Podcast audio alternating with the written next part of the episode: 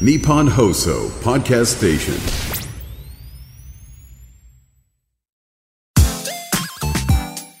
93 AM1242 日本放送青木愛スポーツトゥユー。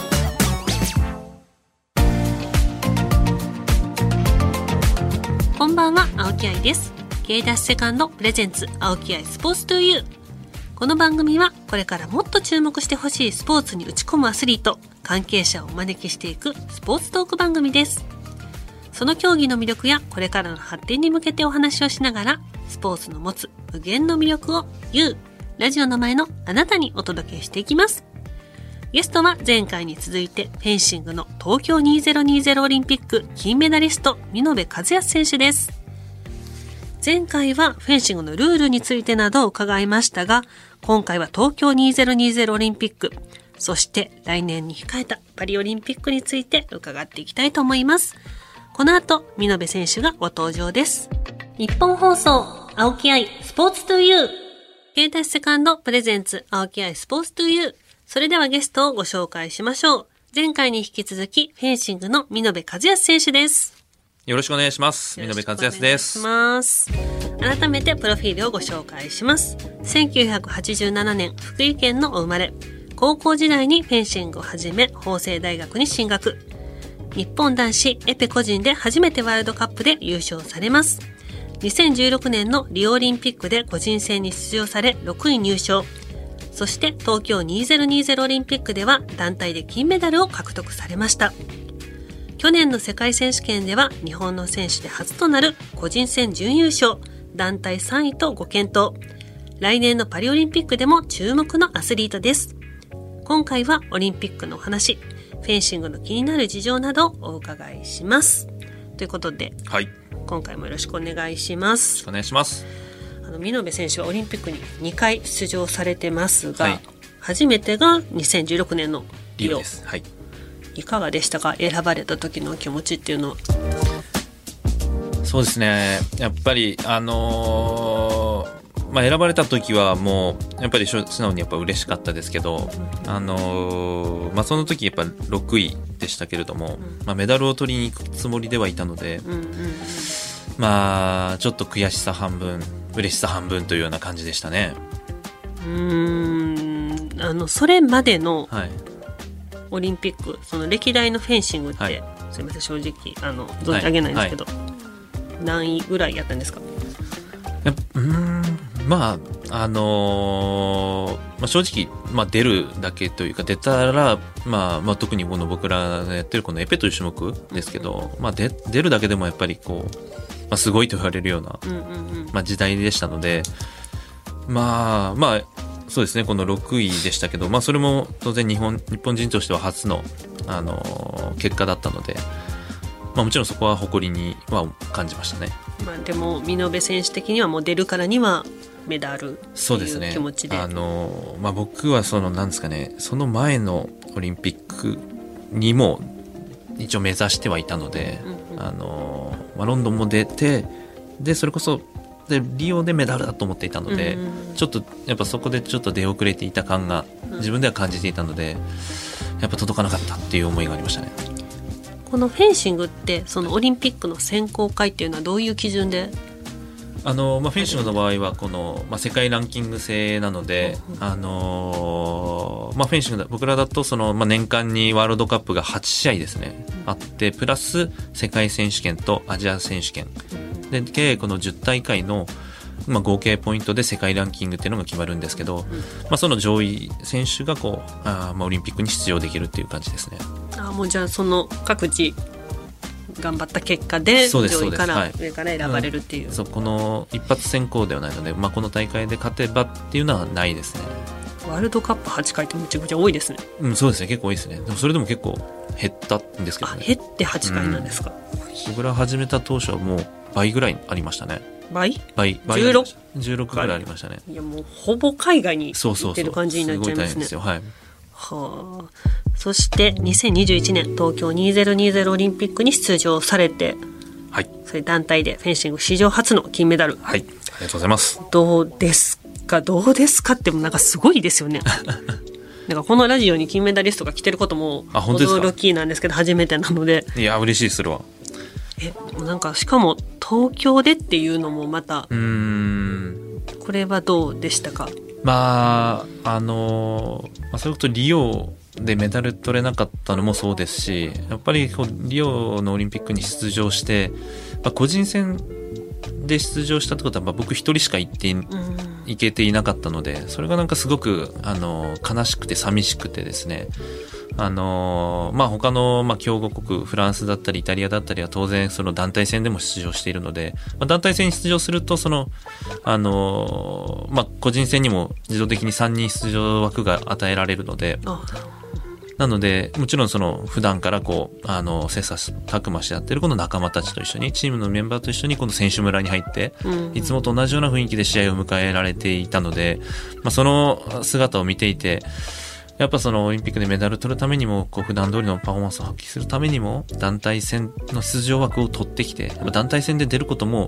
その目標を達成するためには必要なことだなと思って、うん。ってなるとやっぱり東京オリンピックはあの団体戦で出場して何だったらもう団体戦でこう金メダルを取ってやろうという思いになっていたので。でそこからもうあのそのことだけを考えて日々練習をしていたので、いやまあ取れた時にはやっぱりこう夢が叶ったというか、まあ、すごい嬉しかったですし、うん。本当にこう夢の中にいるような気持ちでしたね。この団体ではキャプテンを務められたということですが、は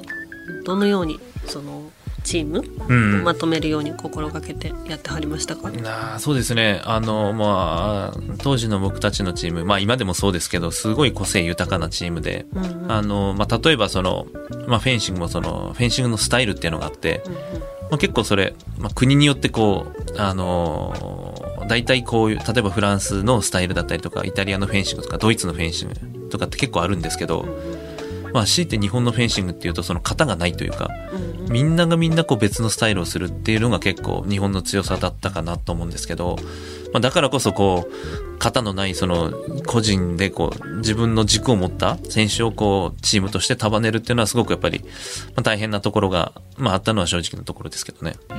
そのチーム内でいろいろお話？うん。やっぱりることとかありました？いや僕はだからそれで、まあ、外国人のコーチが入って、まあ、もちろん日本人のスタイルっていうのを、まあ、模索しながらコーチも作っていたと思うんですけど、まあ、コーチも多分ある、ある時から多分、あの、まあ、その方に全員をはめるのもあるけど、それよりもこのここを伸ばしてあげるようなやり方、そういうチーム作りの方がこのチームに合ってるっていうふうに多分コーチも気づいてくれたと思っていて、まあ、だからこそそういうチーム作りができたっていうのもありますし、まあ僕はまあキャプテンとして、あのチームの子たちによく言ってたのは、まあ僕はそれそれでいいと思うんですけど、まあその自分のスタイルを貫こうとすると当然他の人とこう、比較した時に、やっぱ他の人が、あの、は違うと思っているようなことが自分の中では正しかったりもあるわけで、あのまあ、そうすると、まあ、そう思えればいいんですけど、なかなか人間そういうことを思えずに、やっぱ自分をこう肯定したくなるがために、こう、あの相手のスタイルだったりをこう否定したくなるというか、そう否定することで自分のことを肯定したくなるようなことって多分あると思うんですけど、それは全く真逆の考え方だなっていうのは僕は言っていて、あのまあ、人それぞれ違うスタイルがある中で、で、その自分のスタイルも認めてもらいたいんだったら、まずは相手のスタイルを認めてあげようよって。自分の相手のスタイルを、まあ、分からなくても、その、あの、耳を傾けてあげるだけの努力をしないとっていう。そうしないと自分のスタイルを理解してもらおう、自分だけこうしてもらおうと思うのは、それはちょっと違うよねっていう。だからこそ、こう、お互いにこう、尊重し合うっていうか、まあ、お互いに、で、ちゃんと聞くと、やっぱそれぞれにこう、結果が出てる選手なんで、うん自分とスタイルと全く違ってても、え、なんでそうしてるのってこう、聞いていくと、ああ、なるほどなって思うとこって絶対あるんですよね。で、それがやっぱ自分のまた、あの、プレイスタイルに組み込むこともできるし、自分のスタイルのアップデートにもつながっていくので、まあ、そういうことは結構、あの、当時のチームのメンバーにはよく言ってましたね。めちゃくちゃキャプテンですねそりゃそうなんやろうけどなんか結構聞いてあげるタイプのまあ、そうですね。聞いてあげるというか、まあ、言いもしないし、まあ、まあ、言ってきたら聞きますけど、まあ、どちらかというと、まあ、言っても、だからそれも、言っちゃうのも違うかなと僕も思ってて、それも言うと、ただ僕のスタイルの真似をするだけというか、自分のスタイルの二の次になってしまうので、まあそれはやっぱり日本チームの今目指してる、あの、チームの作り方とは違うので、もちろんその、だからまあ先に立って道を切り開くのが僕の仕事だと思ってるし、であとはあのしあのね選手それぞれ自分のあの歩み方でそこまで来たらいいだけの話なので、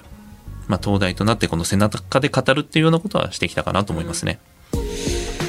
はい。もう次回パリオリンピック。もう来年ですね。そうですね、もうはい。はいもう一年切ってもう来年ですけど、今どんな準備をされてますか？はい、今はまさにそのオリンピックのまず出場をかけた枠を、うん。あの争ってる真っ最中で、えっとまあ、いよいよあのこの後半戦が始まったというようなところですね。後半戦。はい、ここから後半戦の試合結果で多分フェンシングの場合結構最後までもつれて、まあ多分春3月4月ぐらいまであのそのオリンピックの出場っていうのが確定はしないと思うんですけどその辺まで結構もつれて争ってこのまずは団体戦の出場を獲得していくという感じですね結構ギリギリまで決まらへん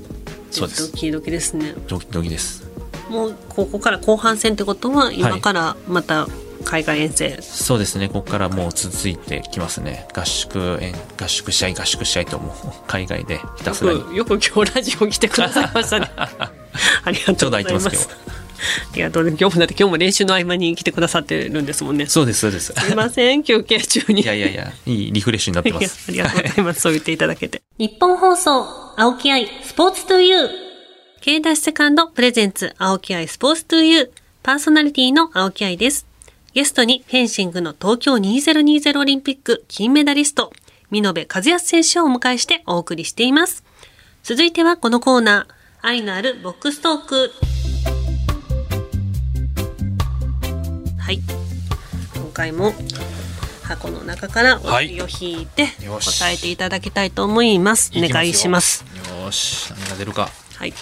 これ、いきます。はい。ほい。おなんだ？なんだ？じゃん。日本ではフェンシング一本で食べていける？っていうのが出ましたね。今書きましたかの。ありますね。どうですか？どうですか？でもやっぱあのーうん。やっぱ少しあのーまあそういう選手も増えてきましたねおかげさまで。やっぱり。といや僕がやっぱフェンシング始めた当初はやっぱりなかなかあのープロとしてというかまあそれを職業として続けていく道ってかなり限られた道しかなくて、うん。あのー昔はですけど本当にもう警視庁にフェンシングチームがあって、まあ、そことかあと国体関係でなるとかぐらいしかなかったのでもう本当に片手で数えられるぐらいしかいなかったですけどね。でも今はもうあのー結構やっぱりこうフェンシングっていうところも認知度も上がってきて、まあ、オリンピックでもメダルを狙えるようなレベルに上がってきているので、まあ、それだけ、まあ、選手のレベルも上がってきていてこうあの、まあきあのいろんな企業さんにこう支援をいただきながら続けられる選手っていうのはかなり増えましたね。あのそのフェンシングの選手っていうのは、はいそのスポンサーとかっていうのは個人でついてる感じなんですか？団体？えっと、うーん、けうん、チームを持ってる企業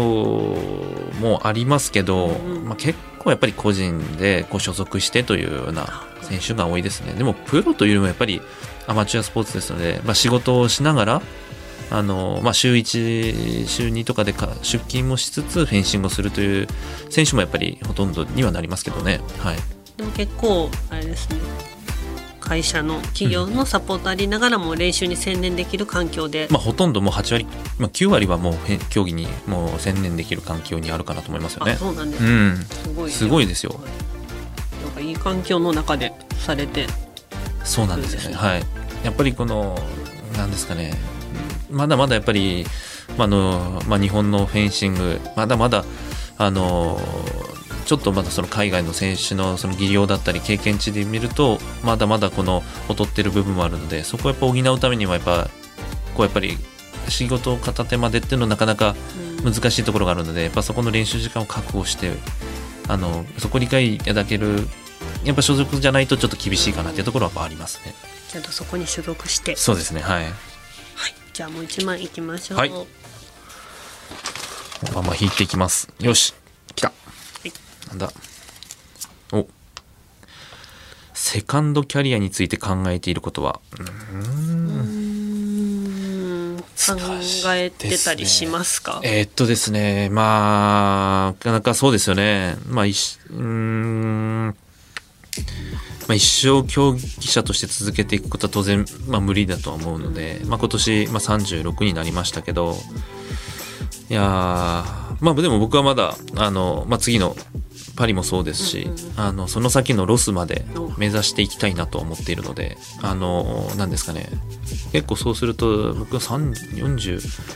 えっ、と、まあ、1とか3とか、そのぐらいになりますけど、結構意外とフェンシングってそれでもいけちゃうんですよ。フェンシングの選手のそのピークの年齢っていうのは何歳ぐらいなんですか、で、これもまあ、平均的なピークで言うと、やっぱり25ぐらいから徐々にこうピークが来るというようなイメージがありますけど、25からピークが来る。ぐらいの間にピークが来る選手が、間に。はい、25、28ぐらいでピークを迎える選手が多いかなと思うんですけど、意外とやっぱフェンシングってそのフィジカルとかだけじゃなくて、やっぱ経験とか、あの、戦術もすごく影響する競技なので、なんか場数踏んでる方が戦術とかそういうの駆け引きとか。そうなんですよ。あの、まあ、例えば、それこそこの、まあ、僕初めてオリンピック出たリオのオリンピックなんかは、41歳の選手ですかね、が銀メダル獲得したりとか。うん、当然オリンピック初メダルですし、で、昨シーズンのワールドカップでは、その方も40ですかね、40歳で、あの、ワールドカップで初めてメダルを取ったっていう方がいるんですけど、まあ要するにそれをあの考え方を変えてみると40歳であの競技のピークが来てるってことじゃないですか、そういうふうにあのやり方というかあの準備さえ間違わなければピークが40でも来るし、まあ、僕もきっとそこでさらにピークが来るだろうとは思いながら競技を続けているのであの、まあ、セカンドキャリアというかやっぱり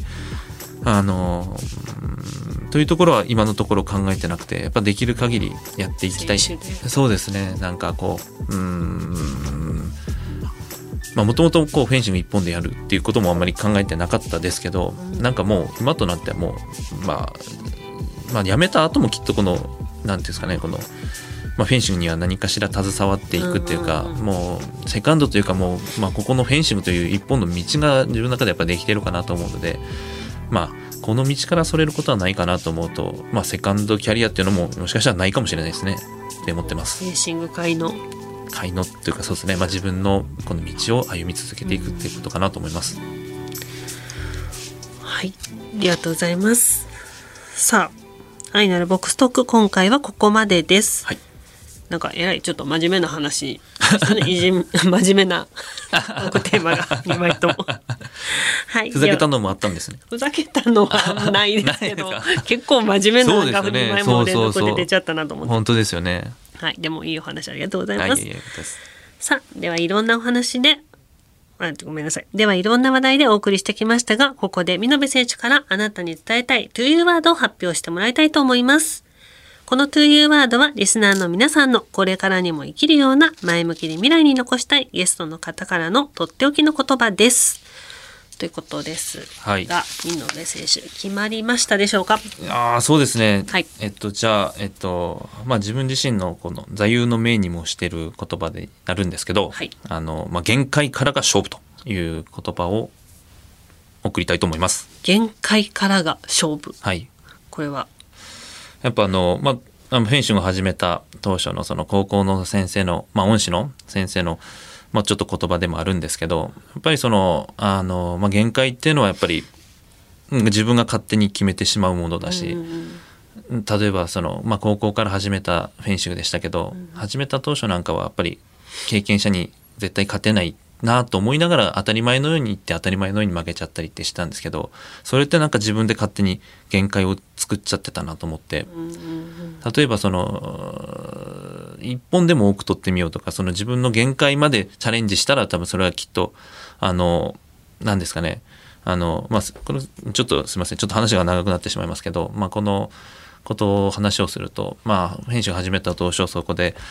まあ当たり前のようにこう先輩たちにこうフェンシングやって負けて、まあ先生のところに行くとあのアドバイスお願いしますというさっき負けてしまいました。なんかアドバイスくださいって言いに行くといやアドバイスをしてな何しに来たんだっていやお前そもそも勝つ気がなかっただろうっていう話をされていやそこに対してアドバイスのしようがないと。例えば限界までぶつかっていて自分の全全力今出したんかと。だったら勝つまでやってきなさいっていうふうに先生からは言われて、あ、そこでなんか自分の中で結構ハッとして、うんうんまあ、限界までやったけど、ここがだやっぱりダメでした。次何やったら、あの、もう1点でも多く取れますかっていう、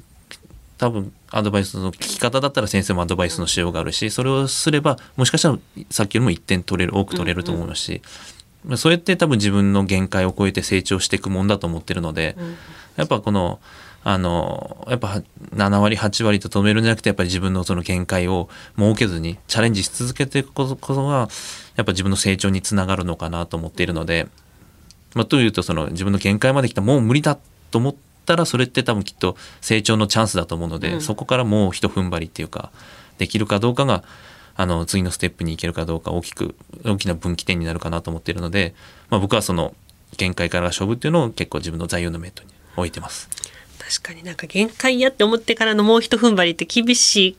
ですもんね。ね。そこで結構諦めちゃうっていうかね。あもう無理やって思っちゃう人多いですけど、はい。そこから。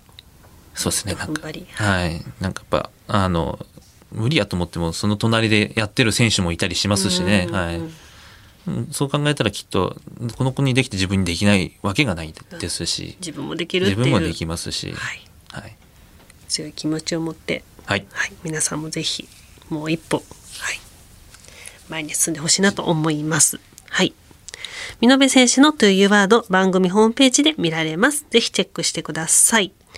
見延選手とは間もなくお別れですが、何か、はい、リスナーの皆さんにメッセージとかありますか？